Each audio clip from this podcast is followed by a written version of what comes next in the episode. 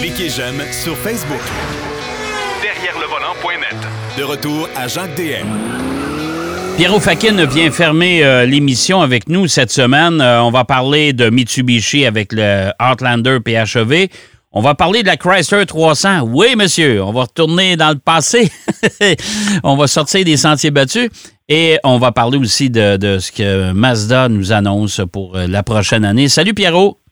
Oui, salut Jacques. Ça a été pas mal occupé en tout cas. Ben oui, tant mieux. Écoute, euh, parce que là, cette semaine, euh, écoute, à l'émission, on a, moi j'ai fait le Venza, euh, le Yukon, Denis Duquet est allé l'essayer aussi. Toi, tu as essayé deux véhicules.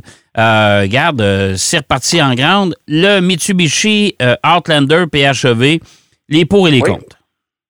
Oui, exactement. Écoute, euh, le modèle à l'essai, c'était évidemment euh, quand les, les, les, manufacturiers nous, nous font essayer des choses, c'est souvent les, les hauts de gamme ou juste en dessous. Mais là, j'avais le, Outlander euh, PHEV GT, qui évidemment est un, un, rouage intégral. En fait, tu as quatre roues motrices, c'est pas un rouage intégral. C'est quatre roues motrices avec un moteur 2 litres et ce qu'ils disent, c'est le Twin Electric Motors. donc, on a quand même une certaine autonomie électrique sur ce véhicule-là. Euh, écoute, tout d'abord, de l'extérieur, euh, écoute, Mitsubishi, je pense pas qu'ils vont gagner des prix au niveau euh, design pour qu'est-ce qu'ils ont présenté avec ce véhicule-là. on sait que ils ont dévoilé euh, il n'y a pas longtemps le, RVR qui, bon, il y en a. Selon Mitsubishi, ça, ça, ça attire beaucoup. Moi, personnellement, Jacques, je trouve que Mitsubishi met beaucoup trop d'emphase sur le chrome dans la calandre en avant. Euh, je trouve que c'est vraiment du over design. C'est euh, un peu trop pour, pour mes goûts à moi. Mais bon, ça, c'est question personnelle de, de, goût esthétique à l'extérieur. Ouais. Euh, le véhicule est spacieux. Euh, il y a de la place à l'intérieur en masse. Euh, et ça, c'est très pratique. Des familles qui ont des enfants. Lui, il a évidemment l'avantage d'avoir un, des moteurs électriques qui sont branchables. Ouais. Avec des batteries, des batteries qui sont branchables. Ouais. Et on a euh, entre 35 et 40 kilomètres d'autonomie avec ça. Et je te dirais que ça fonctionne relativement bien, surtout que ce modèle-ci, et je, ne sais pas si les, modèles en dessous de celui-ci ont la, la, les deux palettes derrière le volant qui ne servent pas à changer des vitesses, mais plutôt à euh, régler le degré de euh, recharge, si on veut, euh, de, de, de, régénérescence de, du, pouvoir, en fait, euh, quand on, on lâche l'accélérateur. C'est bien de pouvoir contrôler tout ça. Et, écoute, on s'amuse parce que au fur qu'on conduit le véhicule, on, on, remarque dans certaines situations, soit de freinage, soit de, de, même sur l'autoroute, quand on débarque de l'autoroute et on veut aller chercher un petit peu de puissance, pas de puissance, mais de, de, de capacité batterie. On joue avec ces palettes-là et on a 5 degrés de régénérescence de, de, de, pouvoir pour la batterie. Maintenant, maintenant, le véhicule, une chose très positive, c'est que sur la grande route, il est silencieux. Euh, il va super bien, euh, une suspension confortable. Et je te dirais qu'une chose que qui est avantageuse pour les véhicules électriques au niveau de la tenue de route. Euh, on, le sait tout le monde, ce sont des véhicules qui sont beaucoup plus pesants à cause des batteries. Hein? Et, le centre de gravité des batteries, évidemment, ne sont pas sur le toit, elles sont en dessous de la voiture. Hein? sont, toutes sur, le ça, en tout cas, ça abaisse le centre de gravité pour certains modèles. Là ça abaisse beaucoup. Tu sais, là, évidemment, on est dans un VUS qui est élevé, qui est, grand, euh, il y a quand même une certaine hauteur, mais, mais l'accès euh, se fait quand même bien. Il n'est pas si haut que ça au niveau des sièges, même s'il y a une bonne garde au sol. Mais le fait d'avoir cette, euh, cette batterie, évidemment, dans, dans, dans, la plancher du, du véhicule, fait en sorte que le centre de gravité, oui, est plus bas et dans des, des courbes à une vitesse quand même, euh, j'ai essayé ça à 110, 120 km heure, dans une courbe à un grand rayon quand même, le véhicule, il bouge pas, là, il, il, il a quand même une bonne tenue. Alors, ça, c'est du côté positif du véhicule. Euh, du côté négatif, je te dirais que à l'intérieur, euh, on dirait qu'il manque un peu de cohésion au niveau du, du des différents matériaux et les technologies utilisées, euh, l'écran central, bon, il fonctionne de façon adéquate, je te dirais, pour ne pas dire euh, mauvaise, mais adéquate, juste pour dire. Euh, on réussit, oui, à se brancher avec nos téléphones et ainsi de suite, sais. Mais on dirait que c'est un peu compliqué à utiliser. même la ventilation, la bande de ventilation dans le bas, euh, les DEL sont d'une certaine couleur qui ne matchent pas le reste. Alors, on dirait qu'ils ont pris des pièces disparates et ils, ont, mis ça ensemble. Moi, je pense que Mitsubishi a un sérieux travail de design à faire pour rendre les véhicules encore plus attrayants. Ça, c'est pas dur à faire, mais ils ont, besoin de faire du travail. Mais je ne sais pas, je sais pas s'ils veulent vraiment le faire parce qu'honnêtement, regarde, ils commencent à se retirer du marché européen. Euh, tu sais, écoute, la gamme n'est pas très étoffée. On a, la gamme a, foulé au fil des années chez Mitsubishi. Moi, je ne sais pas. C'est, c'est pas des, des gens enthousiastes en automobile. Ça paraît tellement. Et euh, c'est un peu ça qui nuit à l'image. Tu sais, je comprends que les concessionnaires, les, les directions régionales en font beaucoup, là, on veut travailler très fort pour mousser, euh, si tu veux, l'image de Mitsubishi. Mais euh, quand on les suit de plus près, je suis obligé de te dire que moi, j'ai l'impression qu'ils veulent pas aller plus loin, puis garde.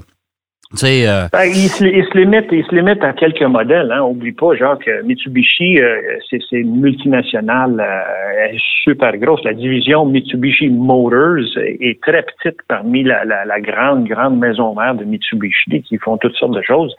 Euh, et effectivement, ils, ont pas. je sais que l'année passée, il y avait engagé un designer européen, je pense même italien, d'origine italienne, qui devait donner un coup de barre à tout ça. Là, ça dépend de la direction. Est-ce qu'ils veulent vraiment faire ça? Parce qu'oublie pas, c'est quand même une des bonnes garanties de l'industrie, hein, à 10 ans et, 160 000 kilomètres. Ouais, euh, le PHEV, il y avait l'avantage, évidemment, qu'on pouvait le recharger même chez nous et on peut régler le chargeur à 8 volts ou 12 volts, qui est beaucoup plus rapide. Et euh, dans pas grand temps, c'est quand même rechargé assez rapidement. Euh, l'économie d'essence, évidemment, en combinant avec le moteur électrique, est bien, mais ils ont, ils ont quand même du, travail à faire euh, au niveau du design et pour bien d'autres aspects. Bon, OK. fait que ça, c'est, c'est, c'est mi-figue, mi-raisin pour le, Mitsubishi Outlander. Oui, c'est pas mal ça. OK. Bon, deuxième véhicule qui est un dinosaure en soi. On s'entend là-dessus? Écoute, c'est. Hey, le dernier, moi je vais appeler ça le dernier des Mohicans. Je ne sais pas si tu te souviens de ça. Des Mohicans, oui, oui, oui, des Mohicans. C'était pas une tribu euh, ah, aux États-unis, les Mohicans, je pense. Moi, je pense que oui. C'est parmi, ouais, même pas, les, les, voitures américaines. C'est même pas utilisé comme voiture de police maintenant. Je ne sais pas pourquoi c'est utilisé, mais chose certaine, elle existe toujours. La Chrysler 300. Oui, monsieur. Chrysler 300. Euh, écoute, c'est drôle parce que euh, beaucoup de gens m'en avaient parlé avant que je, l'ai à l'essai et m'avaient dit, ah, faut que tu essayes ça, faut que tu essayes ça. Écoute, euh, j'ai été quand même surpris. Surpris parce que, bon, c'est un... écoute, Chrysler, on sait, genre, qu'ils ont deux modèles. Ils ont la Pacifica ils ont, la Chrysler 300. C'est tout. C'est tout. C'est fini. C'est tout. Alors, un, c'est un VUS. L'autre, c'est une berline. Ouais. Berline, euh, aujourd'hui, on dit berline aujourd'hui, écoute, euh, il y en a encore là, sur le marché. Il y en a encore sur le marché. Ben, écoute, la, concurrence qu'il y avait direct, eux autres, tu avais la, Chevrolet Impala, tu avais euh, la Taurus chez, chez Ford. L'Impala n'existe plus. Euh, au pire, aller, tu vas même aller du côté de la Malibu, ça n'existe plus. Euh, la Taurus, ça n'existe plus. Fait qu'il reste, euh, il reste la Chrysler 300. Puis moi, je pense que ces jours sont comptés. Là, on s'entend là-dessus. Là. Ben, possiblement, mais écoute, je ne sais pas, la, clientèle américaine doit certainement aimer ce, ce, genre de voiture-là. la 300, le modèle que j'ai eu à l'essai, elle avait le, le V6 Pentastar qui a fait ses preuves. Le V6 Pentastar, on le retrouve sur les produits Jeep, on le retrouve dans, tous les, ces produits-là.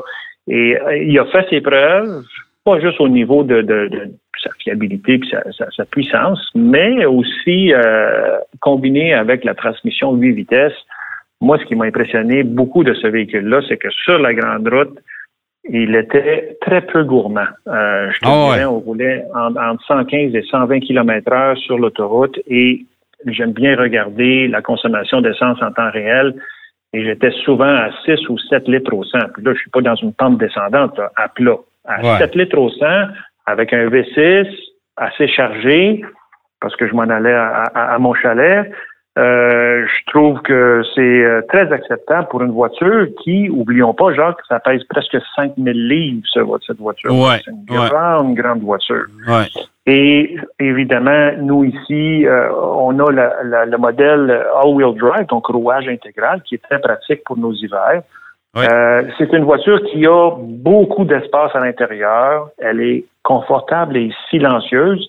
Même si, je te dirais, les sièges pourraient être améliorés au niveau du confort, surtout celui du, conducteur. Là. Ouais. Euh, c'est grand, c'est volumineux, c'est la finition. Écoute, là aussi, euh, euh, oui et non. Il y a certains, peut-être certaines combinaisons. Je sais qu'il y a beaucoup de personnalisation qu'on peut faire avec ce véhicule-là. Parce que le modèle de base part à 34 545. Ouais.